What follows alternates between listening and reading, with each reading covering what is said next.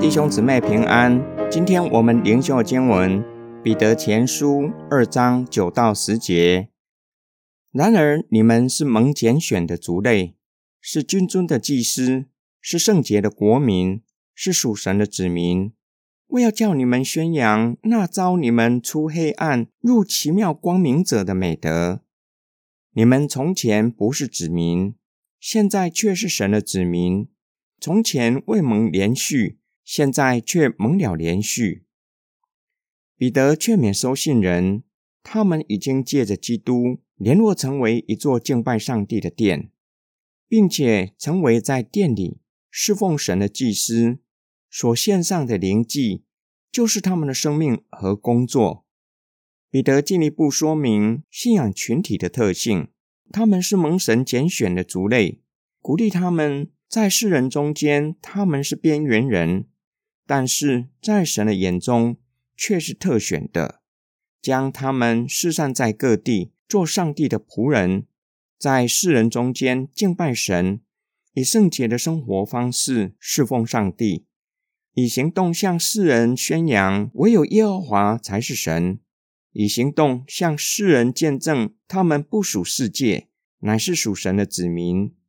神选召他们有一个目的。就是宣扬上帝奇妙的作为，就是透过宣讲福音和他们的生活，见证上帝的救恩，见证他们已经因着神的怜悯成为神的子民。他们原本不是神的子民，神将他们从黑暗中招出来，离开充满黑暗的世代，指的不只是行为上的败坏，也包括受偶像的辖制。进入光明，也就是进入弥赛亚群体，做上帝的子民。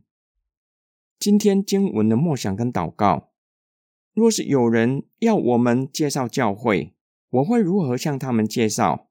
第二章是彼得的教会观。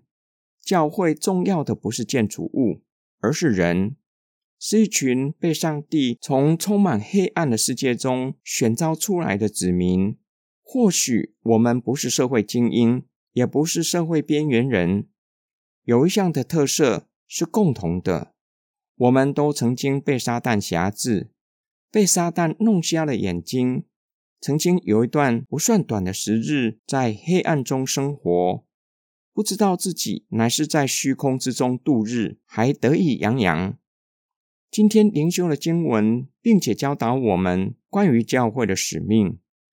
就是在世人中间见证上帝的救赎作为。世人有可能不向有形有体的偶像下拜，在他们的心中依然存在着各样的偶像，屈服在偶像的权势之下。什么是世人的偶像？过去我们是否也曾经在偶像的权势之下？财富几乎成了世人所膜拜的偶像。从房间。各种教导人致富的书籍，就可以看见，在经济挂帅的时代，基督徒如何不向财富屈膝，要以怎样的方式见证信仰。我们一起来祷告：爱我们的天父上帝，求你加添我们爱灵魂的心，并求你赐给我们传福音的恩赐，晓得如何向未信主的人传福音，引领他们归向耶稣基督。